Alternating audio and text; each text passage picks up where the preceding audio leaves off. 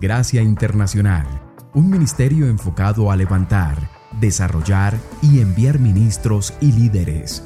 Hoy estará escuchando un tema que levantará su vida y liderazgo, lo retará a hacer todo lo que Dios lo ha llamado a hacer.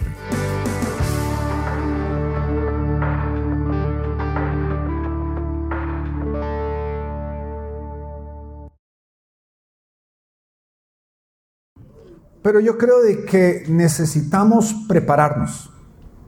Siempre prepararnos para la futura generación. Y nuestro ministerio, y no estoy hablando simplemente de gracia internacional, sino nosotros, cada uno de nosotros individualmente, somos personas que trabajamos multigeneracionalmente. En nuestra congregación hay viejitos y hay niños. Y tenemos que tener un enfoque multigeneracional. Y no trabajamos para el aquí y la ahora, trabajamos para el mañana. A veces tantas, tanto que nos enfocamos aquí ahora que olvidamos y cuando nos despertamos fue demasiado tarde. Y en el libro de 2 de Timoteo, capítulo 2, versículo 2, y quiero, quiero usar esto como base, y ustedes que, hermanos, hay un dicho en el inglés, ¿para qué predicarle al coro? Ustedes ya entienden, ustedes son maestros de la palabra, ustedes son entendidos.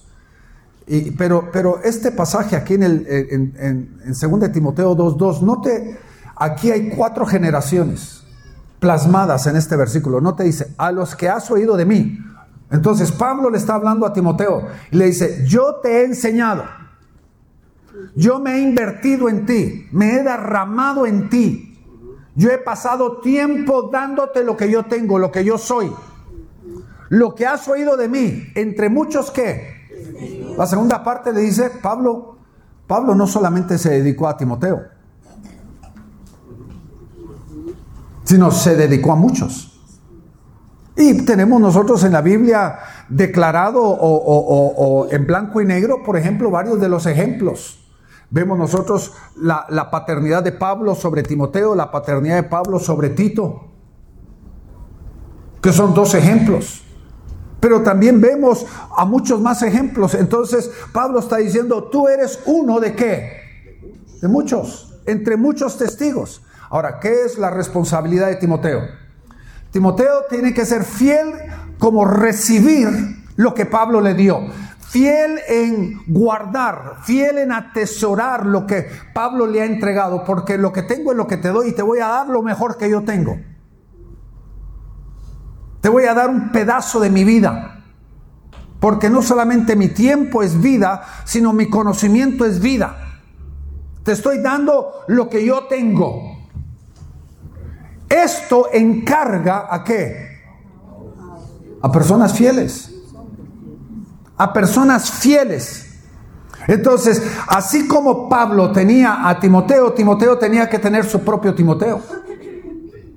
No uno, sino que varios. Los cuales que sean que fieles, idóneos para qué? Enseñar. Enseñar a quienes? A otros. Lo que podemos nosotros ver aquí que, que se, se plasma la cadena de continuidad de la transmisión, no solamente de una enseñanza,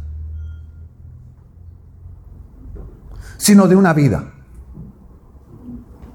La continuidad de la vida de Pablo y la continuidad del ministerio de Pablo lo desarrolló Timoteo y aquellos fieles y aquellos idóneos hasta la cuarta generación aquí.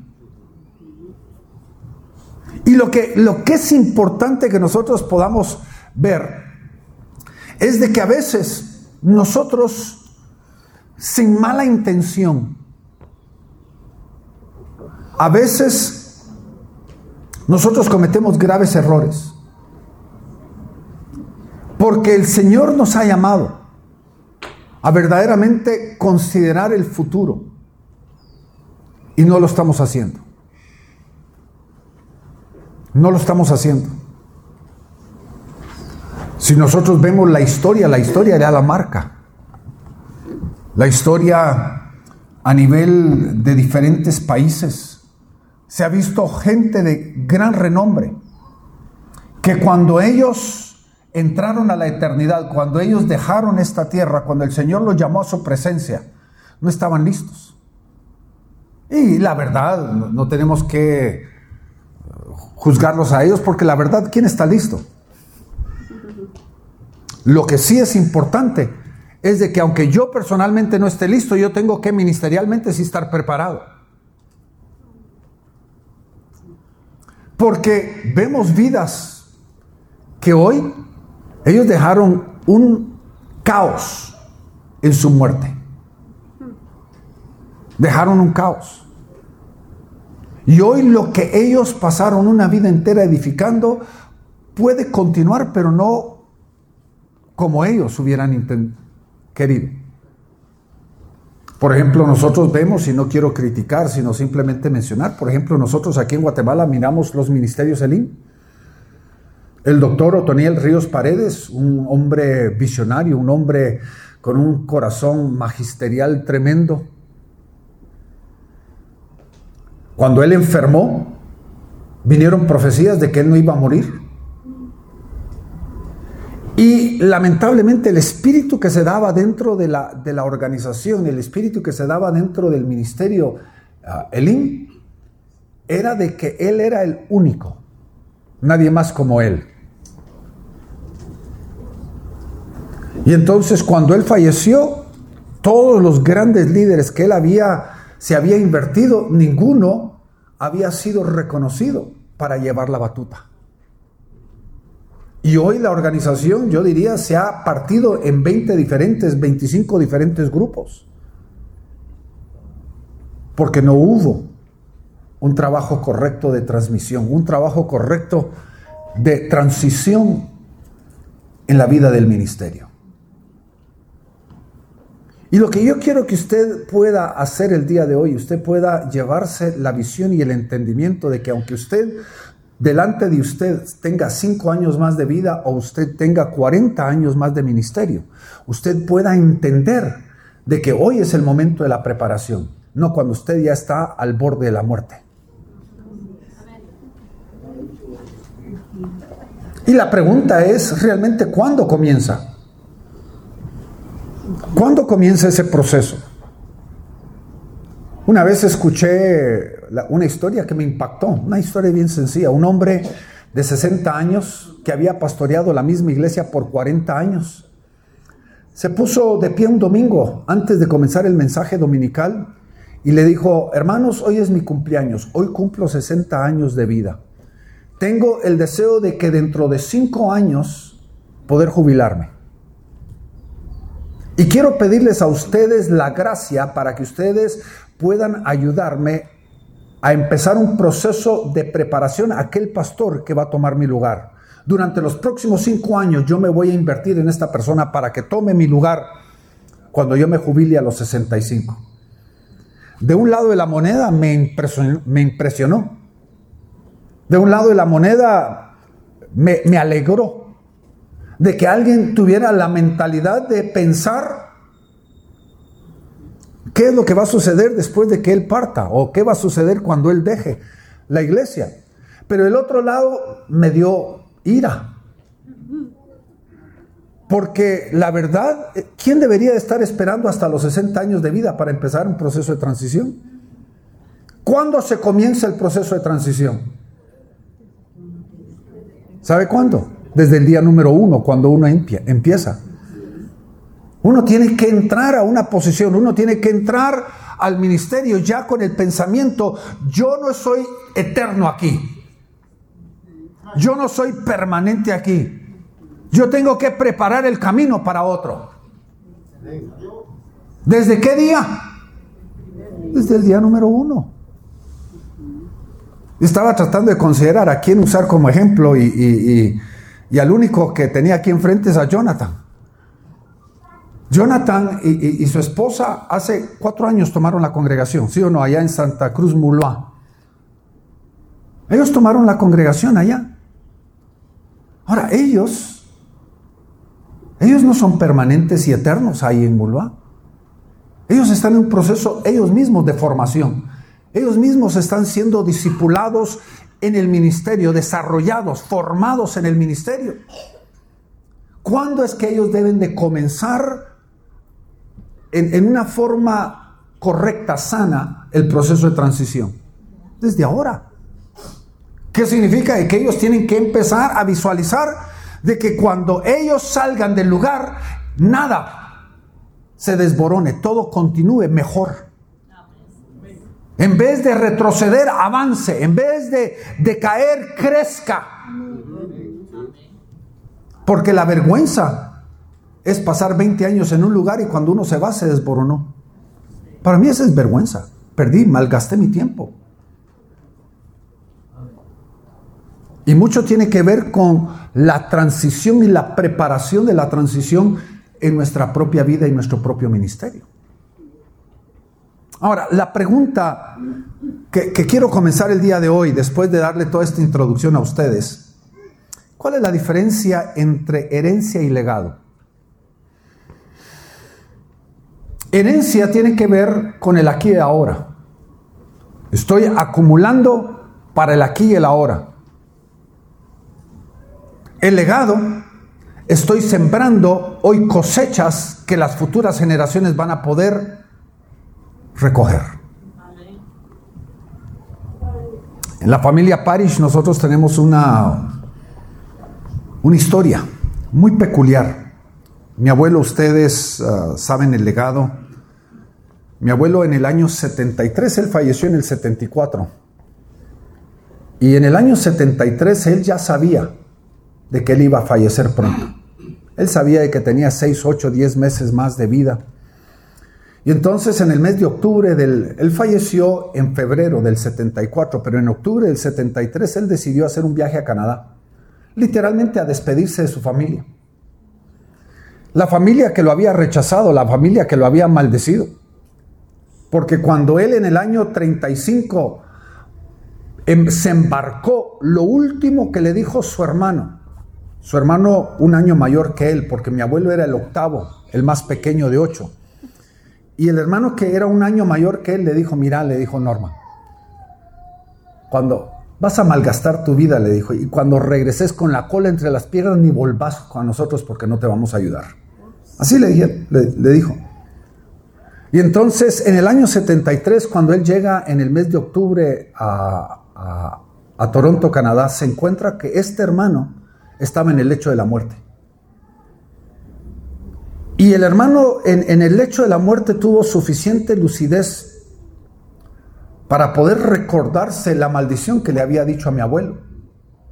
Y entonces mi tío abuelo le dice, Norman, quiero pedirte perdón.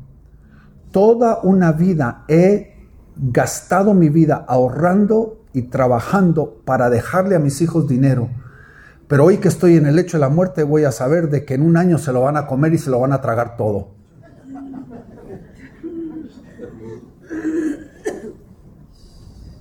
Lo que tú has hecho va a perdurar. ¿Cuál es la diferencia entre herencia y legado? La herencia es trabajar aquí para, el aquí y el ahora. El legado es para dejar algo para las futuras generaciones. Y eso que dejamos para la futura generación no es en una forma tangible, no lo, puede, no lo podemos contabilizar con dinero, no, es, no está dentro de una cuenta bancaria. Y cuando nosotros nos, nos derramamos en el ministerio, tan fácil es malgastarnos, y no quiero que me malentienda, sino malgastarnos en simplemente el aquí y el ahora. Algunos de ustedes ya hoy, en este día, jueves, usted ya está pensando qué va a ocurrir el domingo en su iglesia. Algunos de ustedes se levantaron temprano hoy para estudiar para el domingo, porque están ya en el aquí y el ahora. Ustedes están pensando en lo que tienen que hacer ahorita.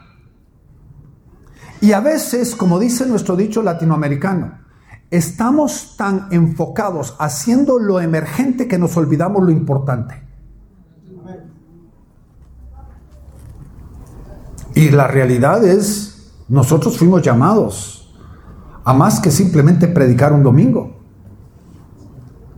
Pero eso, eso a veces se vuelve el total de, de lo que Dios, de, de lo que hacemos. Algunos de ustedes que son líderes en su iglesia, estoy hablando el mismo lenguaje porque ustedes ya están pensando, tengo que dar una clase en una escuela dominical, tengo que dar una clase de hombres, tengo que dar una clase de mujeres, tengo que organizar esto, organizar aquello. Y perdemos el enfoque de verdaderamente cuál es el objetivo. ¿Cuál es la verdadera labor que Dios nos está diciendo, porque yo creo de que no hay otro versículo que plasme mejor el enfoque del ministerio que esto. Porque Pablo dice, escrito libros, he, predicado, he enseñado, hasta se han caído de la ventana, se han muerto y los he resucitado. Pero ¿qué es lo más importante? El invertirnos en nuestro Timoteo para que nuestro Timoteo también se invierta en sus propios discípulos. Y así tener un impacto que es que multigeneracional.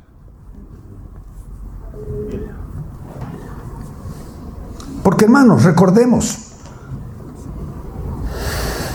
nosotros podríamos dejar bendición o podemos dejar maldición. Y no tiene nada que ver con nuestra mala o nuestra buena intención. Tenemos, podemos tener un corazón correcto, pero un proceso equivocado. Note lo que dice Salmo 105.8, dice, acordóse para siempre de su alianza, de la palabra que mandó para mil generaciones. La bendición alcanza cuántas generaciones. Pero le pregunto, ¿cuánto alcanza la maldición? Ah, usted me podría decir Éxodo 40, 35, 30, perdón, Éxodo 34 o Éxodo 22 me dice que la maldición es sobre la, segunda, la tercera y cuarta generación. No. ¿Qué dice Deuteronomio 28, 45? ¿Qué dice? Dice, hablando de las maldiciones, recuérdese que Deuteronomio 28 hasta el versículo 15 habla de las bendiciones, del versículo 16 en adelante habla de las maldiciones. Pero aquí resume todo, dice el versículo 47, y vendrán las maldiciones sobre ti estas maldiciones y te perseguirán y te alcanzarán hasta que perezcas, por cuanto no habrás atendido a la voz de Jehová tu Dios para guardar los mandamientos y sus estatutos que hoy te mando. Versículo 46.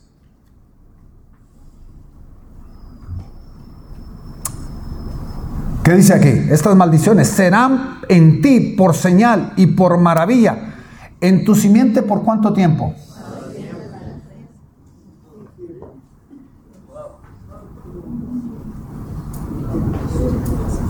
¿Está entendiendo lo que le estoy diciendo? No estoy hablando de una mala intención en el ministerio, estoy hablando de ser intencionales en lo que vamos a dejar. Porque usted puede estar tan enfocado en amar a Dios y amar al pueblo que está perdiendo el objetivo de lo que verdaderamente Dios lo está llamando a usted a hacer en el ministerio.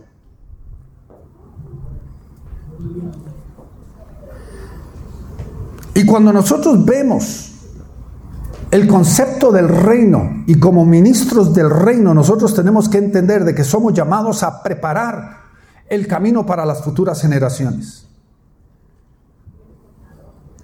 El grave problema es de que muchas veces nuestra propia naturaleza o nuestra propia carnalidad se mete en el camino.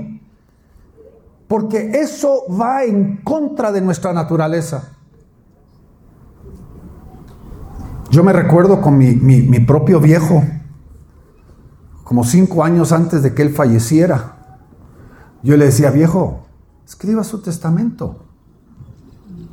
Y yo ya le había dicho desde antemano, diez años antes, yo le había dicho, viejo, yo no reclamo ni un nada de lo que usted tenga. Yo quiero que usted entienda, todo lo que usted tiene son para mis dos hermanos. Yo no reclamo nada, no quiero nada. Nada de lo que tiene usted tangible en su herencia lo quiero yo. Se lo doy todo a mis hermanos. Pero haga su testamento. Yo como hijo mayor soy el que voy a llevar la carga si usted no pone orden. Y mi viejo tan testarudo se murió sin intestado. El testarudo se volvió intestado. Y hoy yo tengo que arreglar el problema. ¿Cuántos de nosotros en el ministerio estamos viviendo intestados? Porque somos testarudos. Y es que la naturaleza, hermanos, muchas veces le tiene temor a prever, tiene temor a preparar, tiene temor a, a, enfrentar el futuro, porque eso nos confronta con la temporalidad de nuestra vida, nos confronta con nuestros propios temores. Y no solo eso, sino nos lleva muchas veces a querer aferrarnos a lo que tenemos. Hermanos, nadie está negando, nadie está negando el hecho de que usted ha derramado su vida. Algunos de ustedes loablemente en un proceso de construcción, en un proceso de compra, ustedes mismos han entregado sus casas, sus propiedades, sus carros, todo lo que ustedes tienen por la obra del Evangelio. Y cuando ahora ustedes ya están confrontados con el hecho de que a la vuelta de la esquina ya usted ya no solamente tiene más canas que Darío, pero se las cubre con pintura. Pastor Francis, ¿verdad? Sino que por eso él no tiene una sola cana. La cosa es esta. Eso produce una increíble inseguridad en nuestra vida. Porque nos hemos derramado 20, 25 años en un mismo lugar. Y hoy estamos confrontados de que realmente nada tenemos. Y al fin y al cabo, el Señor nos ha dicho, somos mayordomos.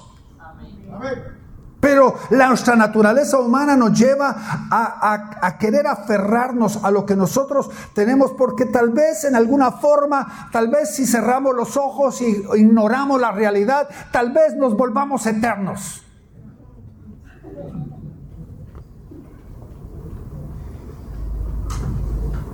Cuando es la negación de nuestras vidas. O tal vez dentro de nosotros hay un temor de ser innecesarios de volvernos innecesarios. Pero yo tengo una gran realidad. Si usted quiere tener en el éxito en el ministerio, usted tiene que llegar a ese punto en su propia vida. Yo me recuerdo cuando estaba pastoreando Comunidad de Gracia en Houston y teníamos 10 parejas pastorales y yo todavía dos y tres veces al mes tenía que bajar, viajar internacionalmente y a veces de emergencia. Imagínense que me ocurrió varias veces donde yo el sábado desde el aeropuerto llamaba a, mi equipo pastoral y decía, tengo que ir a tal y tal lugar, muchachos, ustedes se encargan mañana. Y ya teníamos nosotros el plan. Ellos tenían la orden de que no, no se paraban detrás del púlpito diciendo, ah, Darío tuvo que salir de viaje y me agarró en curva y entonces voy a darles, voy a predicar algo que se me ocurrió esta mañana sino las cosas continuaban como si eran parte del plan. Pero tuve que crear un sistema dentro de mi, alrededor de mi vida donde nada dependía de mí, aunque yo era el pastor general. Y entonces eso confronta en nuestras vidas cierto temor de, de volvernos irrelevantes, innecesarios.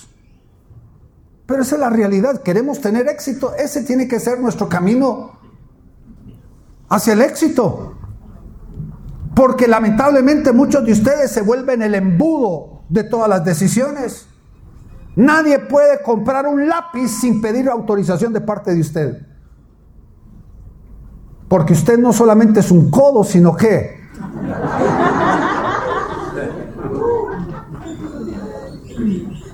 un controlador. Y usted se vuelve el que quiere controlar todo y al fin y al cabo eso nunca lo va a llevar a usted al éxito. Ese temor nos lleva a, mirar a todos casi como una competencia. Hermanos, en la vida, yo le voy a decir, en lo natural, la competencia es parte de la naturaleza. Sin competencia No hay excelencia sin competencia y mediocridad. Lo hay. Todos nos retamos. Todos estamos constantemente retándonos los unos a los otros y hasta dentro de un hogar. Imagínense yo con mis cuatro mujeres en mi casa. Mi esposa dice, las mujeres son altamente competitivas, no solamente entre pastoras, sino dentro de la casa. Mis cuatro mujeres, mi esposa y mis tres hijas. Hay una competencia natural entre mujeres.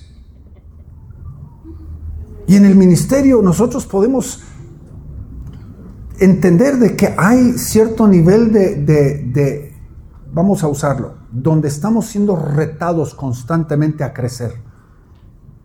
Es parte de la vida. Pero cuando yo miro a uno de mis hijos en el ministerio y yo siento celo de él, yo estoy negando lo que ha salido de mis lomos espirituales. Un verdadero padre se regocija en el crecimiento de su hijo. Un verdadero padre entiende de que el éxito de la paternidad es cuando su hijo llega a ser mejor que él. Y entonces un verdadero padre no debe sentir competencia, sino regocijo cuando mira que su hijo está llegando a un éxito tremendo. Otra de las manifestaciones naturales que son no necesariamente buenas es de que algunos de nosotros que andamos evadiendo y pasando para mañana lo que deberíamos de hacer hoy. Y cuando nos despertamos ya es demasiado tarde. Hermanos, la pregunta que creo que nos debemos de hacer es, ¿cuánto tiempo toma el desarrollar a alguien en la vida y el ministerio? ¿Cuánto tiempo? No solamente estoy hablando de una educación bíblica, estoy hablando de una formación de vida. ¿Cuánto tiempo? Miren, si Jesucristo tomó tres años y medio, porque lo que vemos en sus milagros y en sus maravillas y todo lo que hizo y dijo, impresionante, tres años y medio de todo lo que él dijo. Pero ¿cuál fue su labor más importante en esos tres años y medio? Fueron sus doce. Esa fue su labor más importante, porque ¿quién iba a continuar? Recuérdese, hasta el final de, de, los tres años y medio encontramos nosotros lo que llamamos la gran comisión. Que ese es que la activación de un trabajo de tres años y medio. Pero a, lo, a donde estoy llegando, si Jesucristo Voy a usar este contexto con mucho cuidadito. Si Jesucristo no pudo terminar en tres años y medio de la formación de sus doce, ¿usted qué cree que usted en tres años y medio va a terminar de formar a un pelagato? Porque los discípulos no estaban listos. No porque Jesucristo haya fallado, sino porque era parte de la intención de Dios por eso le dijo, regresen a Jerusalén y esperen, porque ahí van a recibir qué? El poder del Espíritu Santo. Algo les faltaba a sus discípulos. Pero recuerde, once desaparecieron. El único que estuvo a los pies de la cruz era Juan. ¿Dónde estaban los doce? Los otros once. Atemorizados, escondidos, huyendo, uno matándose.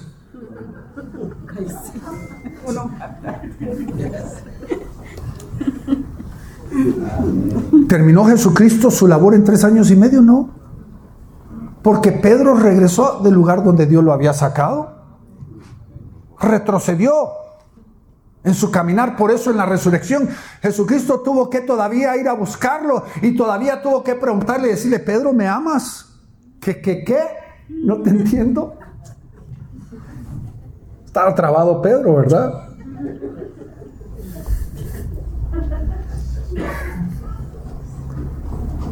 ¿Cuánto tiempo toma en el desarrollo de un ministerio, hermanos?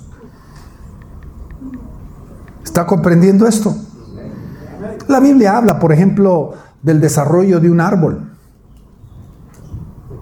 Habla de los tres años. Que los primeros tres años, cuando alguien siembra un árbol, no puede buscar fruto. La Biblia habla de que el cuarto año, el fruto del árbol es de la tierra. Significa que el fruto cae y fertiliza la tierra. El quinto año es el año de la primicia. Y hasta el sexto año el sembrador puede gozar de su fruto. ¿Cuántos años toma para que un árbol llegue a su madurez? Seis años. Ahora, todas estas, todos estos ejemplos se lo digo porque, hermano, si usted piensa que el próximo año usted va a quedar incapacitado del ministerio, usted está demasiado tarde.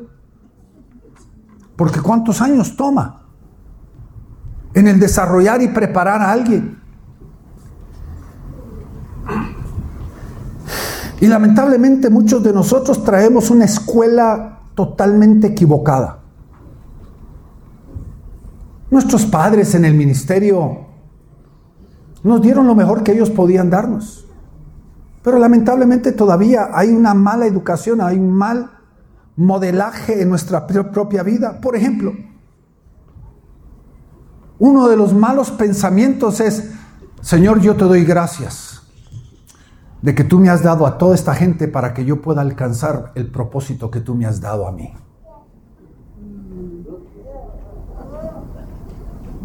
Esa no es la labor de un padre. Padre no piensa de esa forma. Recuerde lo que dijo Pablo, ¿verdad? No son los hijos los que atesoran para los padres, sino son los padres los que atesoran para los hijos. Un padre es el que vive para que el hijo tenga éxito, no es el hijo el que vive para que el padre tenga un éxito. Pero ese es un mal pensamiento y hay muchos pastores que yo conozco que aunque no lo digan con los labios, lo están pensando y lo están viviendo. Señor, te doy gracias que me has dado esta congregación porque tengo un llamado tan importante y ellos me van a ayudar a cumplir ese llamado. Ese es el primer pensamiento totalmente equivocado. O el deseo de usar a otros para alcanzar. Y por eso, ¿sabe lo que pasa? En nuestras congregaciones, el síntoma o la enfermedad más manifiesta en nuestras congregaciones se llama gente quemada. La gente está quemada. ¿Sabe por qué? Porque la gente se siente usada. Los estamos usando para algo. Y usted debe saber, el trabajo nunca mató a nadie. Yo no sé acerca de usted, pero en el caso mío, entre más trabajo, más fortaleza, más vigor tengo. El trabajo no mató a nadie. ¿Qué es lo que lleva a estar quemados? ¿Qué lleva a, la, vamos a decir, a la depresión? ¿Qué lleva a sentirnos que ya no podemos dar nada más? En nuestras congregaciones comienza con el enfoque que muchos pastores están ahí para usar a la gente. Cuando yo me siento usado, es cuando yo me siento quemado. No sé si me están entendiendo hoy, hermanos. Porque como están tan callados hoy, yo no sé. No sé si les estoy pegando sobre el coco o qué.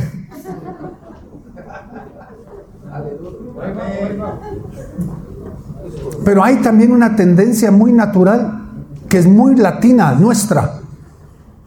Y esa es de crear un ámbito familiar donde los hijos dependen de los padres. Somos muy paternalistas y muy matriarcales en nuestras congregaciones. Y queremos que la gente dependa de nosotros. No estamos empoderando a la gente. Parte del proceso de lo que el Señor nos está dando es el proceso de empoderar a la gente para que no dependa de nosotros. Tenemos que en vez de apuntarlos a nosotros, tenemos que apuntarlos a Cristo. Pero hay, hay, hay un problema cultural en la mayoría de nosotros que creemos mucho en el matriarcado y el patriarcado. Queremos que la gente dependa de nosotros y por eso a veces la gente nos llama a las 2 de la mañana y ahí vamos nosotros corriendo, aunque estemos con, la, con las ganas de estar debajo de las sábanas, pero vamos corriendo porque queremos que la gente dependa de nosotros. Cuando esos son momentos y oportunidades para ensanchar a la gente. De enseñarle a la gente de que no necesita depender de los pastores. Necesitan aprender a poner su mirada en Cristo Jesús. Pero cuando creamos un ambiente así en las iglesias donde la gente depende de nosotros, ¿cómo podemos levantar a la futura generación? Hay culturas, por ejemplo, la italiana. Los hombres italianos, por ejemplo, tienen 40, 45 años, son playboys. Pero todavía la mamá les lava la ropa. Vi yo un, un pequeño video que comienza con, con, un hombre italiano acostado en la cama con su novia teniendo relaciones sexuales y ahí estaban en la cama y entra la mamá a recoger la ropa sucia del cuarto.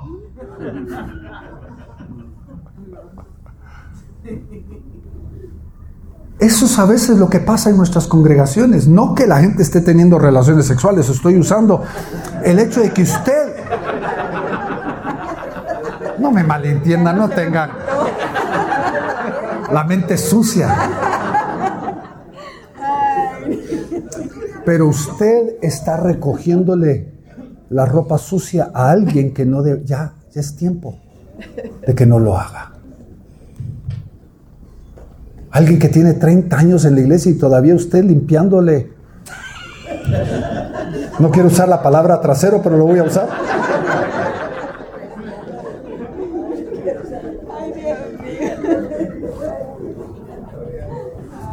¿Quién es el culpable de eso? Usted.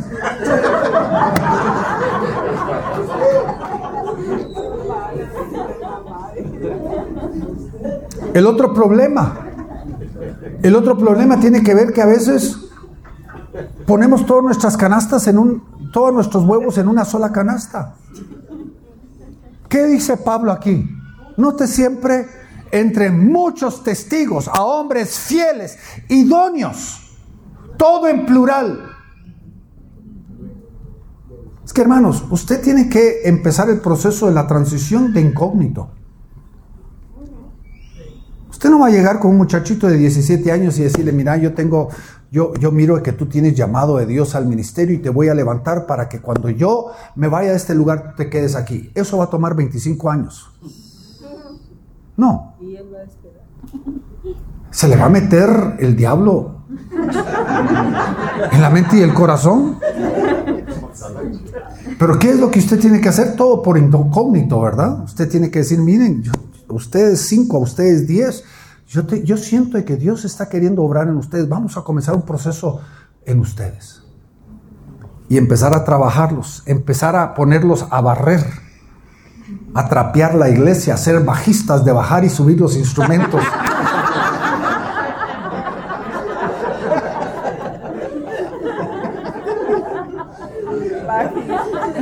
a probar su corazón.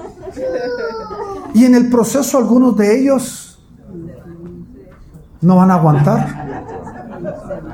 Pero esperamos de que cuando usted llegue, el Señor lo llame a otro lugar. No estoy hablando a su presencia, sino a otro lugar. Que cuando usted sea movido a otro lugar, hayan dos o tres que están listos. De todos modos, de esos dos o tres, tal vez el Señor mande a otros a otros lugares antes de que usted... no sé si me entiende. ¿Por qué? Porque usted como ministerio, usted no tiene un tiempo de vida, de expiración. No es como las mujeres que ya cuando llegan a los 39, 40 ya dicen ya no puedo tener dar a luz más, ¿verdad? El ministerio es llamado a procrear. Y cuando perdemos uno, ese es el momento de procrear otro. Es, me, me, fascina la historia de David. No sé si ustedes se recuerdan cuando Dios condena al hijo de David que había sido concebido a través del pecado, lo condena. Natán le dice a David, porque tú te has arrepentido, Dios va a perdonar tu vida, pero tu hijo va a morir. Y David entra a un tiempo de congoja, un tiempo de ayuno, de oración. Siete días él está sin comer, siete días encerrado, llorando delante de Dios. Y llega a los siete días y tocan a la puerta y le dicen, mi rey, su hijo ha muerto. Y David dice, se levanta, se baña, se viste, come y se allega a su mujer y le concibe otro.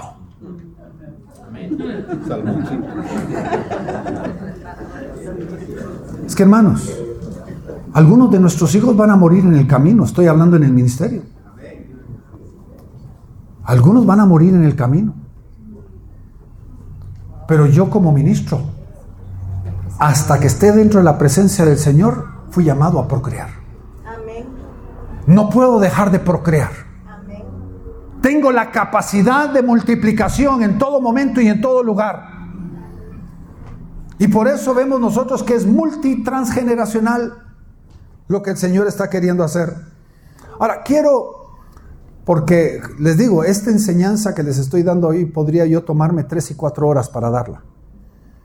Pero quiero tomar varios puntos que creo que son muy importantes para que nosotros nos llevemos hoy. Antes de que usted salga corriendo porque quiere ir a pasear. Hay varios ejemplos y quiero tomar varios ejemplos bíblicos. El ejemplo de Elías y Eliseo va a ser mi primer ejemplo. La primera, la transición no comienza o no debería de comenzar cuando hay fracaso, sino debe de comenzar cuando hay éxito. A veces esperamos cuando ya estamos fracasados, quemados, para comenzar una transición. La transición que nosotros comenzamos dentro de, nuestro ministerio en el año 94, 95. Yo he contado la historia en el pasado y ah, varios hasta me han sugerido escribir un libro sobre eso, porque hay varios puntos fenomenales de nuestra transición. Y nuestra transición de mi padre a mí no comenzó en el momento más difícil, comenzó en el mejor momento.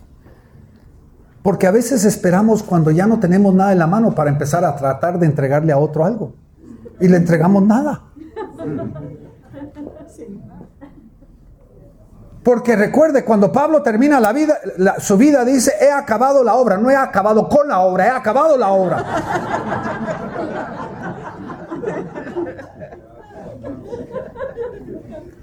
¿Cuándo es que usted debería de comenzar el proceso de transición? En su mejor momento. No estoy hablando de entregar, estoy hablando de preparar.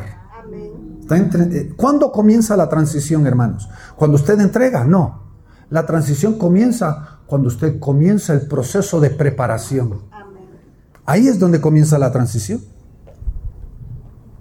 Algunos de ustedes podrían decirme hoy, yo tengo 10 años que comencé la transición, porque vengo preparando a 5, 10 personas que tiene no solamente la capacidad de irse, sino también tiene la capacidad de tomar mi lugar. Ahí es donde comienza la transición. Y nosotros tenemos que entregar algo que está en su mejor momento. Segundo, hay momentos de crisis que son las que nos sacuden a nosotros para reconocer la necesidad de iniciar el camino de transición. Dios tiene un encuentro con Elías. Después de haber tenido un tremendo éxito, había, había matado a 450 sacerdotes, profetas de Baal. Había avergonzado a la reina, a la, a la, a la bruja, Jezabel. Pero en el proceso, él se encuentra en la cueva en medio de una crisis existencial. Es una crisis existencial, donde en un sentido el, enemigo se le metió a través del temor, pero en él había un tremendo orgullo. Es que Señor, soy el único. Soy el único, Señor, no hay nadie como yo.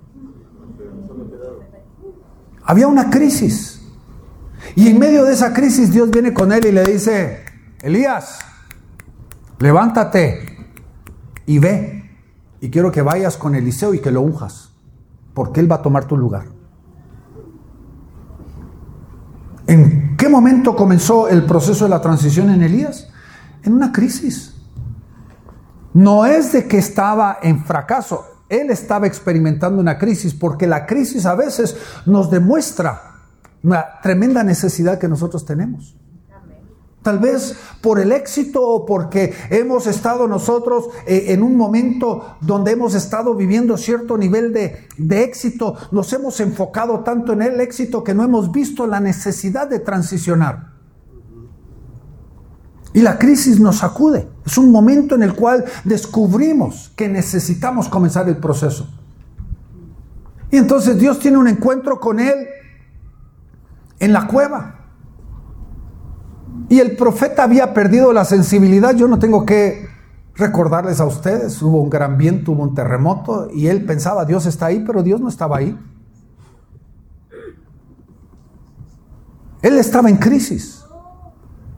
Pero su ministerio no se había acabado. No estaba quemado.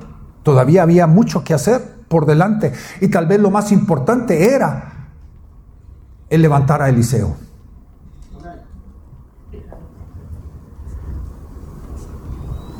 Tercero, vemos que Dios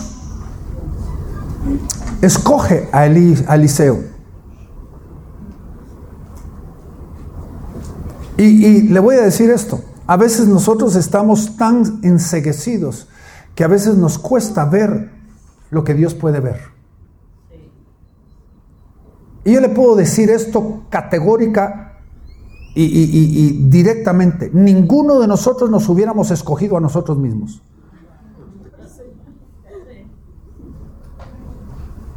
¿Quién de nosotros estábamos listos? ¿Quién de nosotros éramos las personas idóneas. Yo les he contado a ustedes de que entre agosto del 95 y abril del 96, cuando yo estaba interinamente como, como director, me recuerdo una noche a las 3 de la mañana, yo en, en, en lucha terrible Dentro de mí mismo tenía una lucha tan tremenda que a las 3 de la mañana yo orando, diciéndole, Señor, pasa de mí esta copa.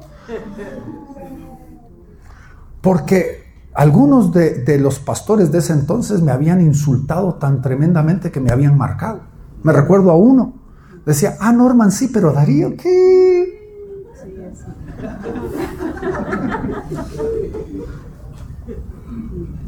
Y, y me habían marcado.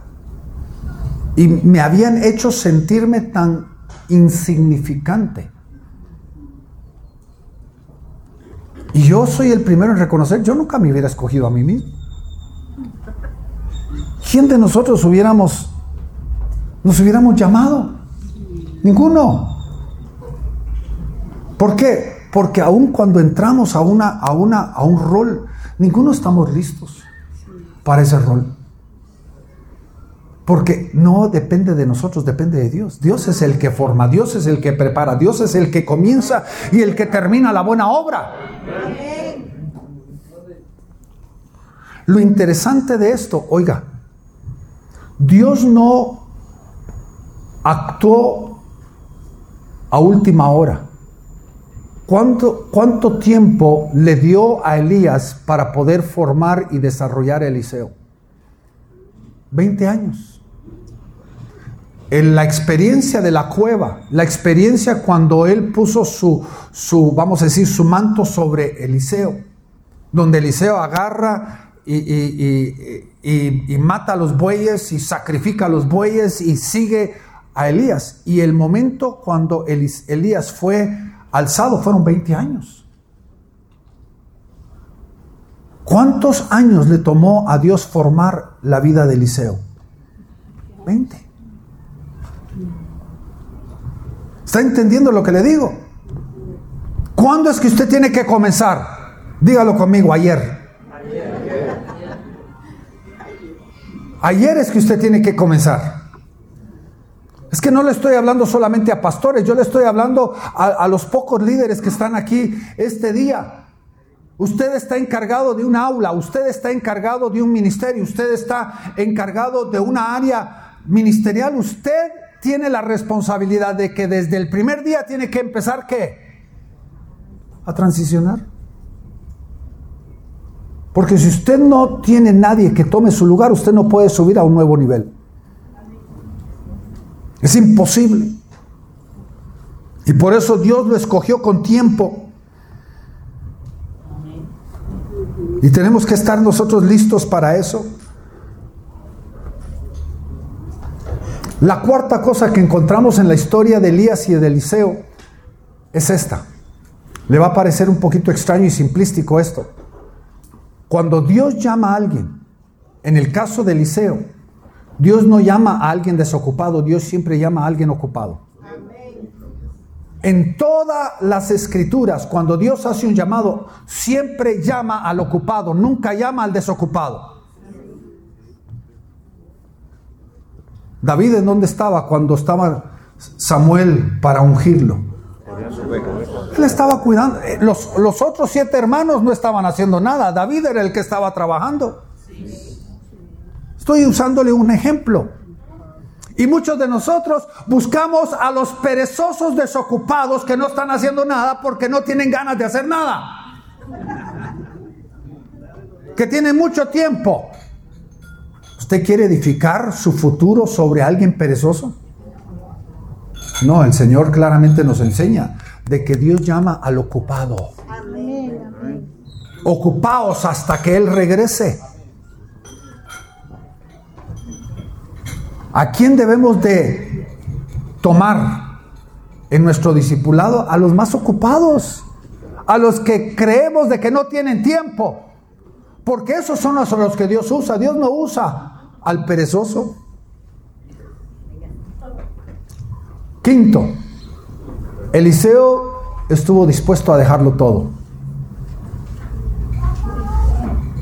Es que hermanos, cuando hay gente que entiende verdaderamente lo que Dios está haciendo, es una persona que está dispuesto a sacrificar. Para ellos no hay vaca sagrada.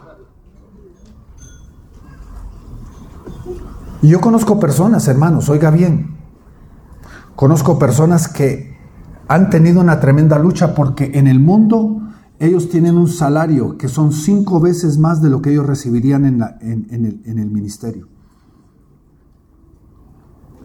Y al principio hay una lucha, pero la pasión del llamado nos lleva a dejarlo todo. El que no está dispuesto a dejar madre y padre, no es que digno. No es digno. ¿Usted quiere invertirse en alguien que tiene cosas más importantes que hacer?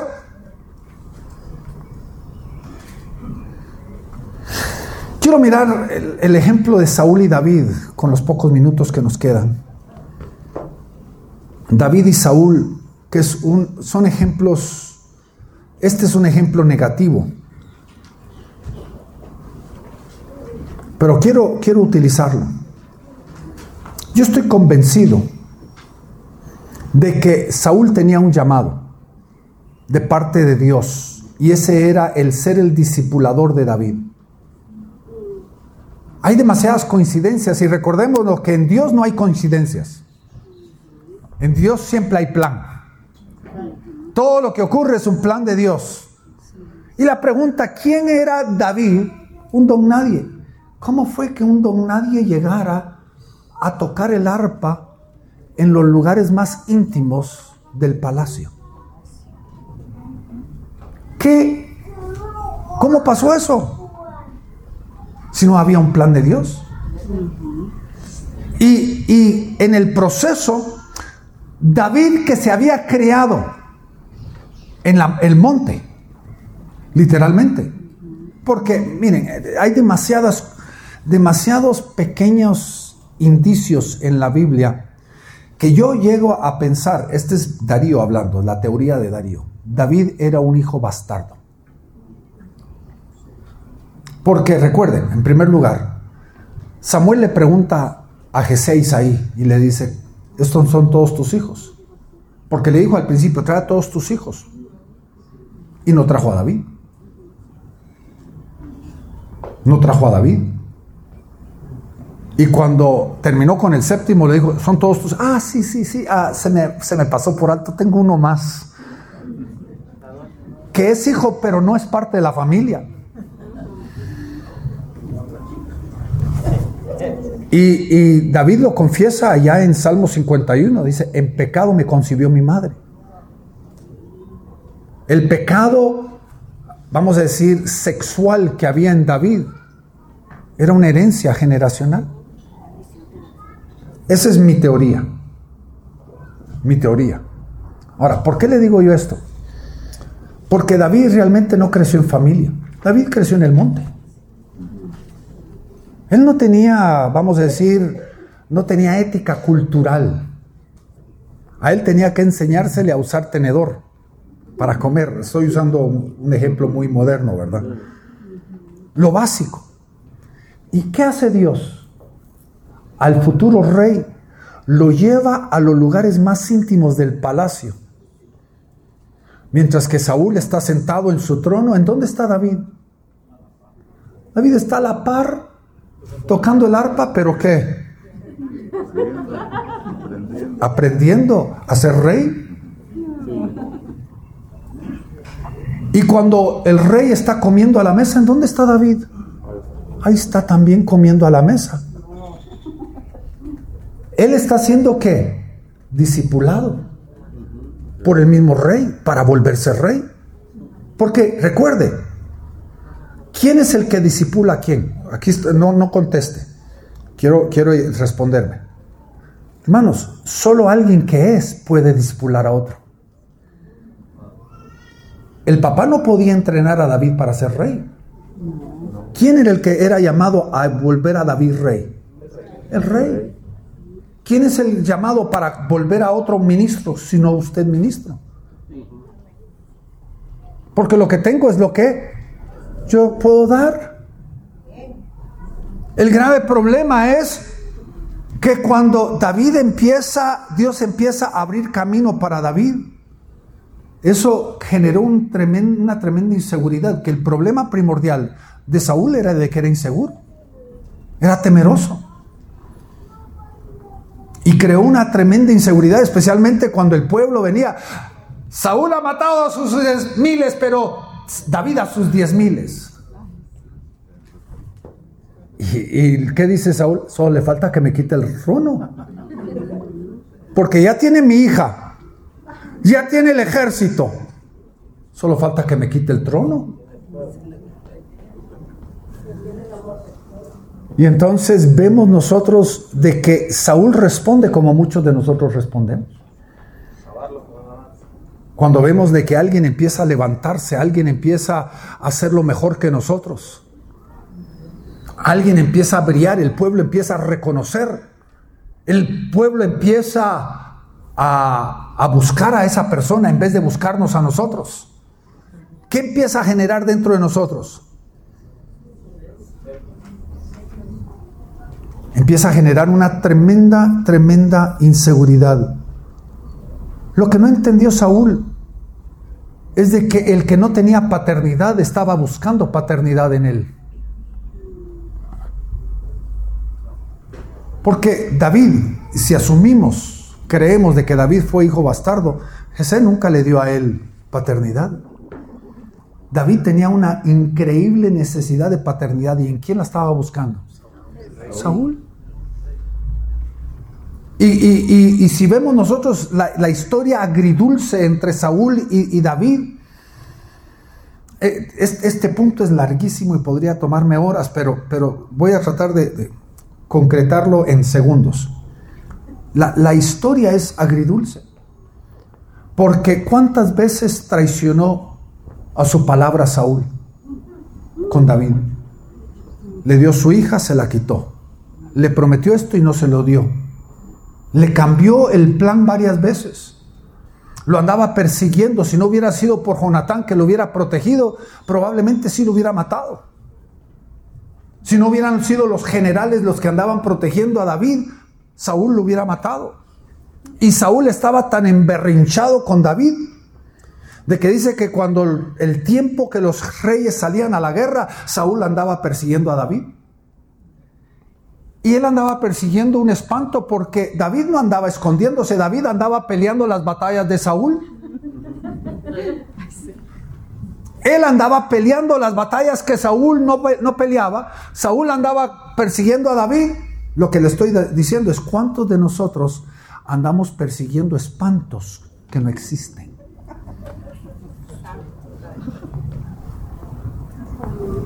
Y la gente está peleando nuestras batallas por nosotros y nosotros, como Saúl, andamos por el desierto persiguiéndolos. Y no solo llega a eso, sino David tenía una tremenda lealtad por Saúl, al punto que David había determinado de que David no iba a reinar mientras que Saúl viviera. Y aquel momento tan, tan interesante cuando termina Saúl durmiendo en la cueva. Y de Saúl tan dormido que David y sus hombres se pudieron acercar a su cuerpo dormido. Y sus, sus valientes, los valientes de David, entre ellos Joab, le decían, vieron en David cierta renuencia de matar a Saúl. Y le decían, si tú no lo puedes matar, nosotros lo matamos. En ese momento David tuvo que defender a Saúl de sus propios hombres. Y se para enfrente de la cueva en la mañana y ¿cómo llama a Saúl? Mi Señor, mi Rey, mi Padre mío. Tú has visto y has testificado de que no hay mal ni mala intención en mis manos. Dios me entregó, te entregó en mis manos y no te, no te toqué. Mira el borde de tu manto, míralo. Tuve, pude destruirte, pero no lo hice. Porque nosotros ahí tenemos que ver de que había una situación sumamente agridulce. Pero ¿cuál fue el éxito de David? Esperar el tiempo de Dios y no levantarse en contra de Saúl. Él tenía todas las excusas. Yo creo que ninguno de nosotros que hemos vivido un proceso de discipulado hemos vivido lo malo que tuvo que vivir David. Tal vez alguno de ustedes podría darme una mala, un ejemplo de una situación difícil que ustedes han enfrentado en su proceso para alcanzar donde ustedes están hoy. Tal vez el insulto, el maltrato, el olvido o la negación o, o la mala intención de alguien. Ninguno de nosotros hemos vivido lo que David vivió. Pero él guardó su corazón. Y esa fue la clave del por qué él murió en paz en su vejez. Esa fue la clave. El ejemplo de Juan y Jesús es un ejemplo muy interesante. Ustedes saben que Juan, con el espíritu de Elías, llamado a preparar el camino para el Señor. Juan fue el que Dios estableció para preparar la tierra, para que la tierra estuviera lista, para que el Mesías viniera. A continuar lo que Juan había iniciado. Porque los líderes, los, sacerdotes, el Sanedrín se le acercaba a Juan y le decía, ¿eres tú aquel que estamos esperando? Y que él dijo, no, yo no soy ni digno de desatar su calzado. Él es mayor que yo. Él es el llamado a preparar el camino. Y tal vez las palabras, hay dos declaraciones de Juan que son trascendentales donde Él se para y dice, he aquí el Cordero de Dios que quita el pecado del mundo. ¿Sabe qué? Hay muy pocos padres en el ministerio que hacen esto. Muy pocos. Porque hay una lucha. Hay una lucha campal en, algunos. Ah, Él va a tener su tiempo cuando yo me muera. Lo que no entiende es de que lo que hizo Juan es darle a Jesucristo de la credibilidad que él había alcanzado. Dígalo conmigo, la credibilidad que él había alcanzado. Muy pocos de nosotros le damos a los que nos, nos están a nuestro alrededor credibilidad.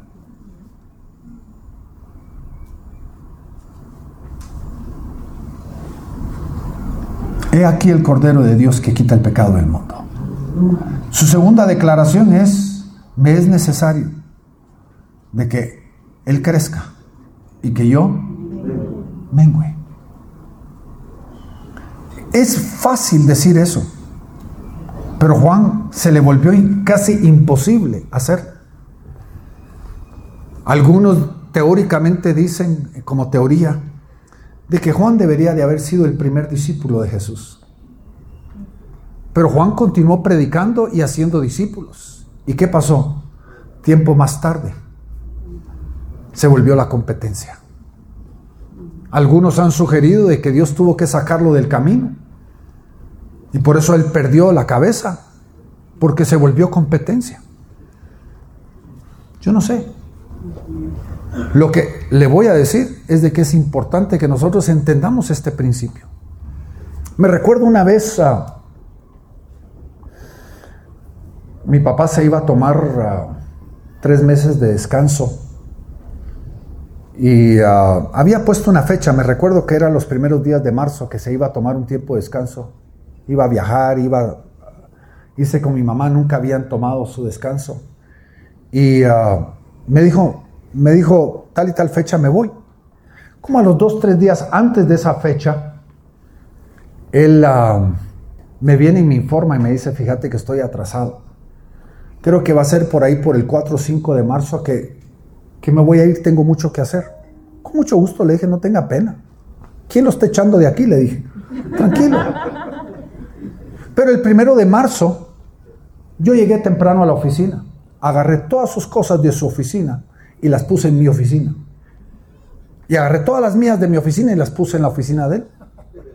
Como a las 9 de la mañana, cuando él entra, me mira sentado detrás de su escritorio y se puso como la gran diabla.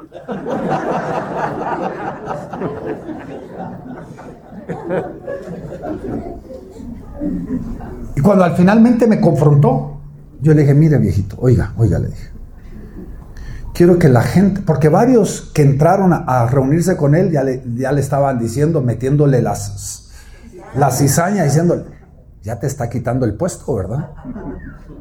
Y yo le dije, viejito, es que enfrente de ellos yo quiero que, que ellos miren que yo estoy haciendo esto enfrente de usted, lo que voy a hacer detrás de usted. Es tan importante el proceso de la transición. Porque la credibilidad es la unción. ¿Se recuerdan cuando Dios llama a Moisés y a los 70 ancianos? Dice, yo tomaré del espíritu, de la credibilidad que está en ti y la pondré sobre ellos. ¿Está conmigo? Porque hermanos, no todos pueden mantenerse. Uno tiene que crecer y el otro tiene que menguar. No todos pueden mantenerse en el mismo nivel. Y hay un proceso de muerte y de vida.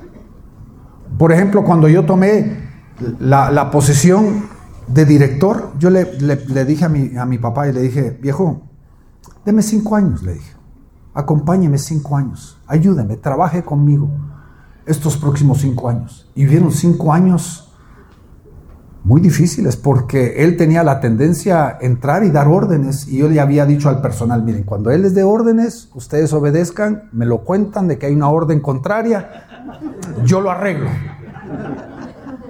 Yo lo arreglo. Pero ustedes honrenlo a él. Fue un proceso de cinco años.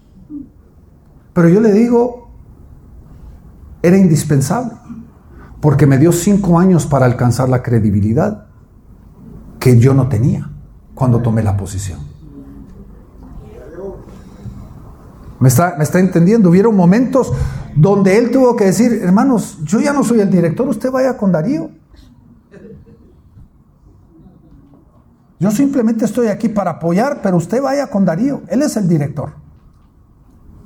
Porque no todos pueden crecer a la misma vez. Uno tiene que crecer y el otro tiene que menguar. Y es un proceso de muerte en el, en el caso de algunos. Es una, vamos a decir, es una credibilidad transferida. Podemos ver nosotros el ejemplo de Jesús con sus discípulos. Dice Mateo, Marcos capítulo 3, versículo 14, dice de que Él los escogió, designó a doce para que estuviesen con Él y para qué? Enviarlos a predicar. Y en la vida de la transición, en la vida de Jesucristo, y recuerde, la transición no ocurrió, no terminó hasta que Jesucristo fue alzado. Pero ¿cuándo comenzó? Nosotros tenemos Lucas 9, Lucas 10, Mateo 10, donde llamó a los 70, después llamó, perdóneme, llamó a los, a los 12 y después mandó a los 70 también. Y hubieron varias cosas que creo que son importantes. La primera, los empoderó. Ahí en Mateo 10, 1 dice, y entonces llamando a los doce discípulos, Jesús les dio poder sobre los espíritus inmundos para echarlos y para sanar toda enfermedad y toda los empoderó. ¿Cuándo los empoderó? ¿Cuando ya él fue alzado? No, los empoderó dos años antes. ¿Está entendiendo?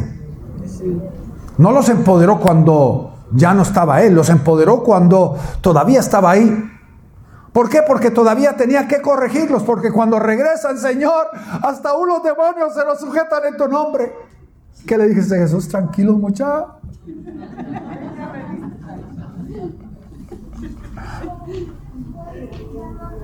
No se, no se gocen de que los demonios se sujetan.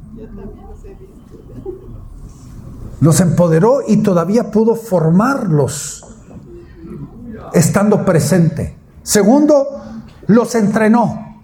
Mateo 10:5 dice, y a estos dos envió Jesús después de instruirlos, diciendo, no vayáis por el camino de los gentiles, no entréis en ninguna de las ciudades de los samaritanos. ¿Qué hizo?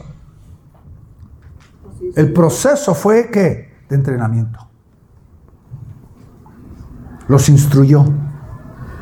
Y la parte de las instrucciones no es simplemente decirle cómo hacerlo, sino también cuáles son los parámetros de la limitación de lo que deben de hacer. ¿Qué les dice? No vayan con los gentiles, porque ahorita no es nuestro llamado los gentiles. No vayan con los samaritanos. A ellos les va a venir su tiempo, pero ahorita no es el tiempo. Los instruyó. Tercero, los corrigió. Mateo 17, 17 dice, y respondiendo Jesús les dijo, oh generación incrédula y perversa, ¿hasta cuándo Hermanos, ¿quiénes eran los incrédulos y los perversos? ¿Los, los samaritanos o los, los, sacerdotes, los del Sanedrín, los seduceos y, y fariseos? Eran los discípulos. ¿Hasta cuándo os tendré que soportar?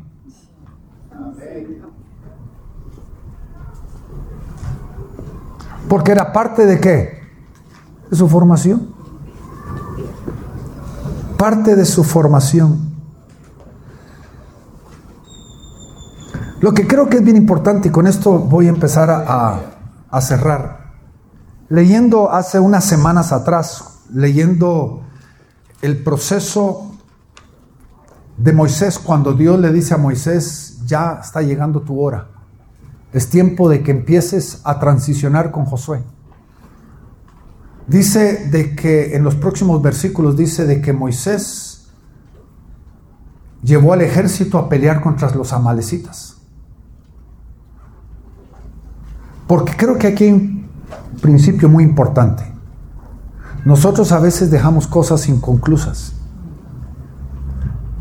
No terminamos de arreglar lo que tiene que ser arreglado para poder entregar la transición. en el proceso de transición nosotros tenemos que empezar a terminar lo que está inconcluso. Porque la transición es entrar a una nueva etapa, a un nuevo tiempo. Y no es correcto de que la nueva generación tenga que poner orden de lo que quedó inconcluso de la vieja generación. Y entonces dice la palabra de que Moisés fue y exterminó ese pueblo que necesitaba exterminar antes de entregarle a Josué su labor. Estos eran los enemigos de Moisés, no los enemigos de Josué. O vemos nosotros la historia en Primera Reyes, capítulo número 1. El capítulo número 2 también, pero ponme el versículo número 6 y 7 de, de Primera Reyes.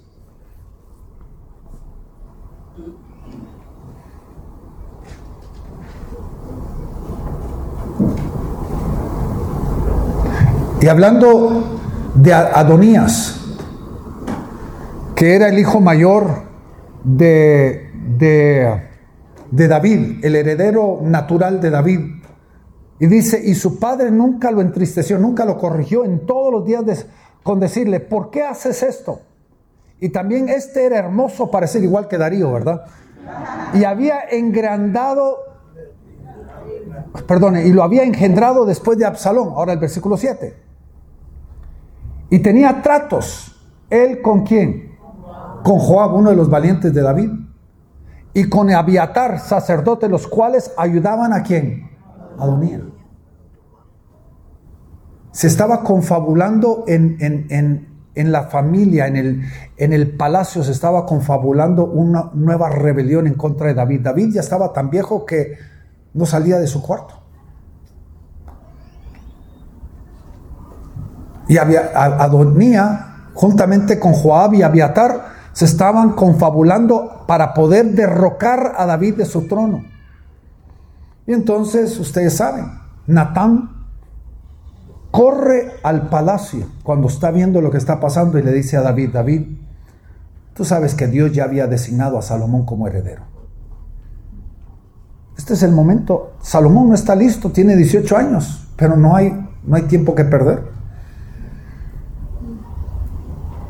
Y entonces llaman a Salomón, Natán como sacerdote, como profeta, unge a Salomón como rey. Y se transiciona en ese momento. ¿Qué fue lo primero que tuvo que hacer Salomón? Si usted lee el capítulo 1 y el capítulo 2, lo primero que tuvo que hacer es agarrar a estos tres y matarlos. Tuvo que poner orden donde David no pudo poner orden. ¿De quién era la labor de poner orden? De David, no de Salomón. Hay cosas en nuestra vida que están inconclusas que necesitamos constantemente terminar. No podemos dejarlos inconclusos. Porque no es para la nueva generación. En, en otro material, otra enseñanza que tengo acerca de transiciones generacionales, digo esto. Si alguno de ustedes en, un futuro no muy lejano, ustedes tienen que entregar su iglesia, por X o Y razón, o porque el Señor los quiera llevar a otro lado, o porque ya están cerrando su tiempo, lo primero que usted debe de tratar de hacer no es simplemente darle credibilidad al nuevo, sino pregúntele al nuevo, ¿qué cosas es lo que el nuevo quiere hacer para que usted pueda iniciar ese proceso? No deje que el nuevo inicie el proceso, usted comience el proceso que el nuevo quiere hacer.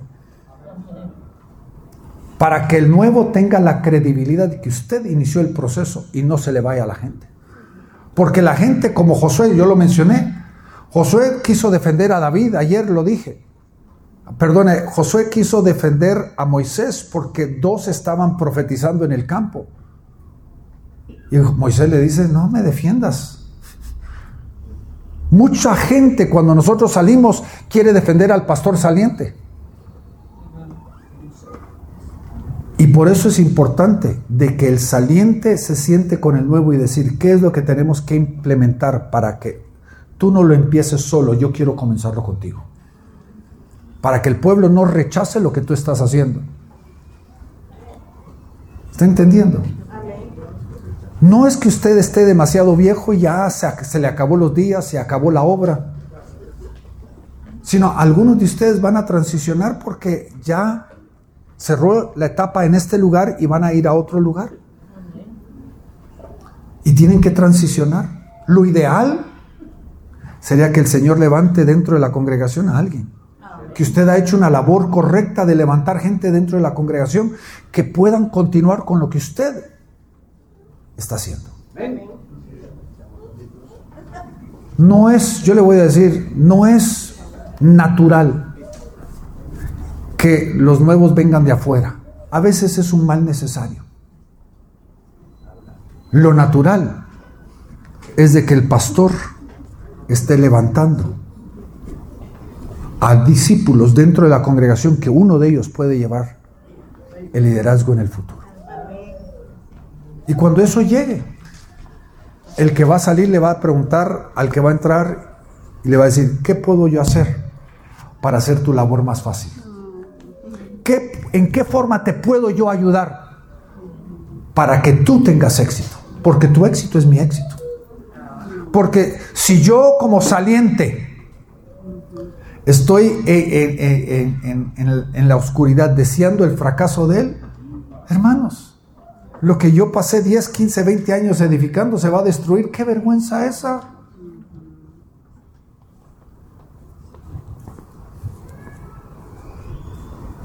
Porque hermanos, cuando estemos delante del trono, no es el último pastor el que se va a llevar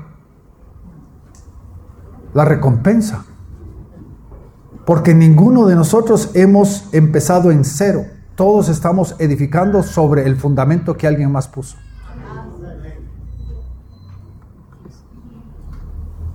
Yo no puedo deshonrar a los que han venido antes de mí. Ellos son parte de lo que el Señor va a hacer y del éxito. Amén. La pregunta, y con esta termino. ¿Cuándo debo de comenzar la transición en mi vida? ¿Cuándo? Ayer. Ahora, le, voy a decir esto. Muchos de ustedes ahorita podrían estar en el dolor del alma, pensando de casos negativos que les han sucedido a ustedes, traiciones. Esa es la dura realidad del ministerio. El ministerio sufre traición.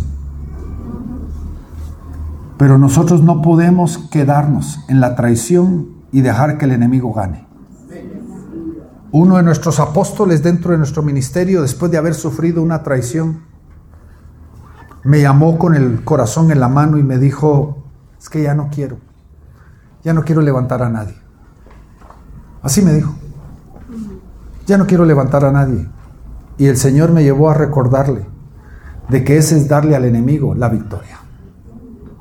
Porque fuimos llamados a qué? A procrear. Fuimos llamados a levantar. Y si una traición nos lleva al, no solamente el estancamiento, sino nos castra ministerialmente, el enemigo ha ganado.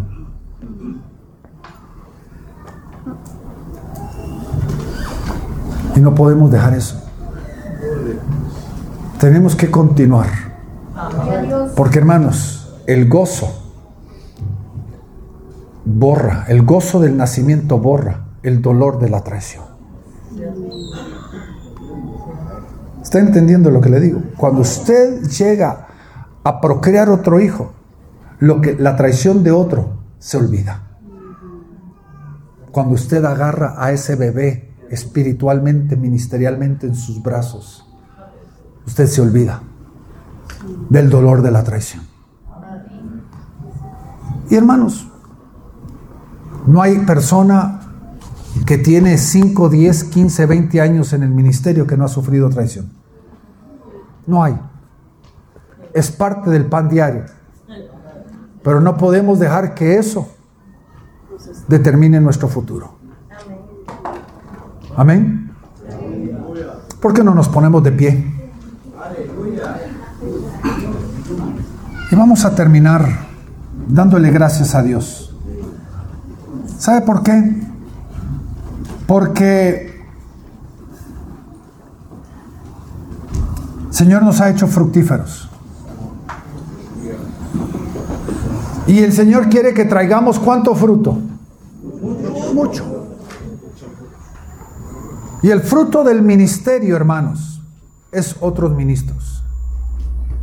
Señor nos ha levantado a preparar el camino para otros. Amén. Padre, hoy te damos gracias, Señor, porque tú eres grande.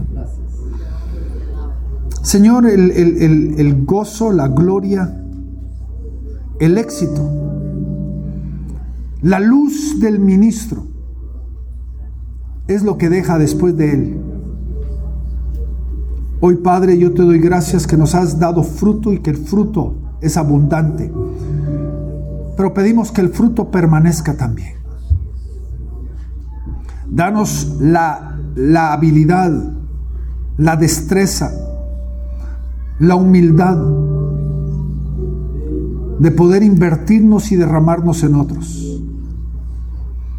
Danos, Señor, la persistencia de llevar la gente a, su destino. Que no tiremos la toalla, que no, que no, no, no nos dejemos llevar por las dificultades. Hoy, Padre, en el nombre de Jesús, te damos gracias y te bendecimos. Señor, que nuestra vida sea fructífera. En el nombre de Jesús. Amén.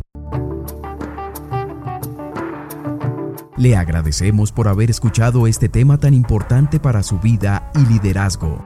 Si tiene preguntas sobre el ministerio o quiere saber más sobre Gracia Internacional, puede dirigirse a nuestra página de internet www.graciainternacional.tv o escribir al info arroba. Dios los bendiga.